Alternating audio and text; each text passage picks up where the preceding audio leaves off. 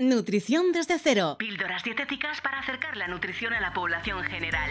Proyecto dirigido por el dietista José María Puya. José María Puya.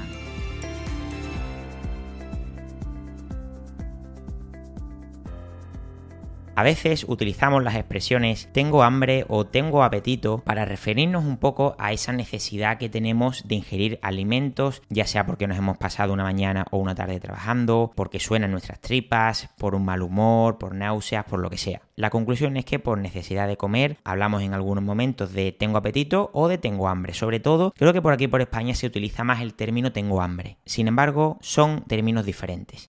De forma sencilla, el hambre tiene un contexto fisiológico, mientras que el apetito es simplemente el deseo de comer. Te lo amplío. El hambre es la incapacidad de comer alimentos suficientes durante un periodo prolongado, ya sea por escasez de alimentos o por la pobreza en sí. Esto involucra muchas partes de nuestro cuerpo, incluido el sistema nervioso, el cerebro, el estómago, el páncreas, y todo esto está interconectado por dos hormonas muy conocidas que tienen que ver con las señales de hambre, que son la grelina y la leptina. Sin embargo, seguro que en muchas ocasiones has terminado de comer, has terminado de cenar y aunque te sientes lleno, te apetece comer un postre de más, te apetece comerte algún snack. Esto no es hambre, ya que si fuera hambre, el cuerpo demandaría realmente nutrientes para ponerlo en funcionamiento.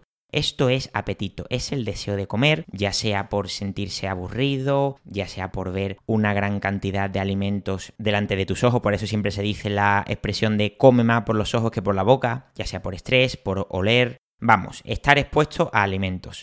Como conclusión creo que queda bastante claro. El hambre es fisiológico, mientras que el apetito es simplemente el deseo de comer. Si consideras muy básico este contenido, te recordamos que puedes ampliar tus conocimientos de nutrición en alimentología.com y en el podcast El Alimentólogo. Esperamos que te haya gustado el episodio. Puedes seguir el programa en iVoox, Spotify y Apple Podcasts. Un saludo y nos vemos en el próximo episodio.